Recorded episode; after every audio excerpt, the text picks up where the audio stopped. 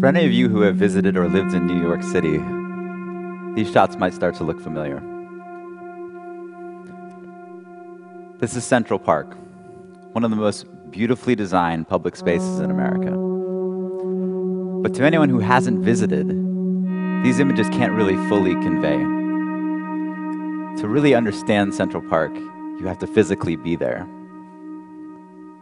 Well, the same is true of the music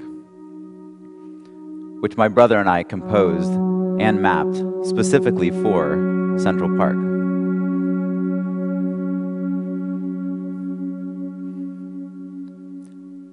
I'd like to talk to you today a little bit about the work that my brother Hayes and I are doing. That's us there. That's both of us, actually. Specifically, about a concept that we've been developing over the last few years this idea of location aware music. Now, my brother and I, we're musicians and music producers. We've been working together since, well, since we were kids, really. But recently, we've become more and more interested in projects where art and technology intersect. From creating site specific audio and video installation to engineering interactive concerts. But today, I want to focus on this concept of composition for physical space. But before I go too much further into that, let me tell you a little bit about how we got started with this idea. My brother and I were living in New York City when the artists Christo and Jeanne-Claude did their temporary installation, The Gates, in Central Park. Hundreds of these brightly colored sculptures decorated the park for a number of weeks. And unlike work that's exhibited in a more neutral space, like on the walls of a gallery or a museum, this was work that was really in dialogue with this place. And in a lot of ways, the gates was really a celebration of Frederick Olmsted's incredible design. This was an experience that stayed with us for a long time. And years later, my brother and I moved back to Washington, D.C., and we started to ask the question would it be possible, in the same way that the gates responded to the physical layout of the park, to compose music for a landscape? Which brought us to this.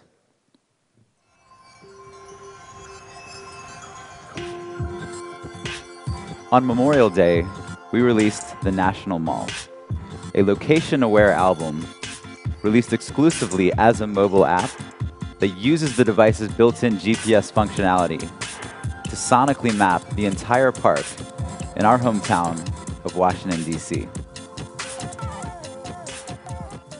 Hundreds of musical segments are geotagged throughout the entire park so that as a listener traverses the landscape, a musical score is actually unfolding around them. So, this is not a playlist or a list of songs intended for the park, but rather an array of distinct melodies and rhythms that fit together like pieces of a puzzle and blend seamlessly based on the listener's chosen trajectory. So, kind of think of this as a choose your own adventure of an album. Let's take a closer look. Let's look at one example here. So, using the app, as you make your way towards the ground surrounding the Washington Monument, you hear the sound of instruments warming up, which then gives way to the sound of a, a mellotron spelling out a very simple melody. This is then joined by the sound of sweeping violins. Keep walking, and a full choir joins in until you finally reach the top of the hill and you're hearing the sound of drums and fireworks and all sorts of musical craziness, as if all of these sounds are radiating out from this giant obelisk that punctuates the center of the park. But were you to walk in the opposite direction, this entire sequence happens in reverse. And were you to actually exit the perimeter of the park, the music would fade to silence and the play button would disappear. We're sometimes contacted by people in other parts of the world who can't travel to the United States but would like to hear this record. Well, unlike a normal album, we haven't been able to accommodate this request.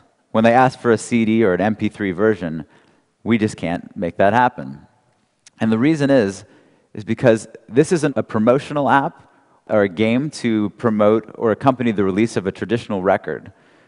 In this case, the app is the work itself and the architecture of the landscape is intrinsic to the listening experience. Six months later, we did a location aware album for Central Park, a park that is over two times the size of the National Mall, with music spanning from the Sheep's Meadow to the Ramble to the Reservoir. Currently, my brother and I are working on projects all over the country, but last spring we started a project here actually at Stanford's Experimental Media Art Department, where we're creating our largest location aware album to date, one that will span the entirety of Highway 1 here on the Pacific Coast. But what we're doing, integrating GPS with music, is really just one idea. But it speaks to a larger vision for a music industry that sometimes struggled to find its footing in this digital age.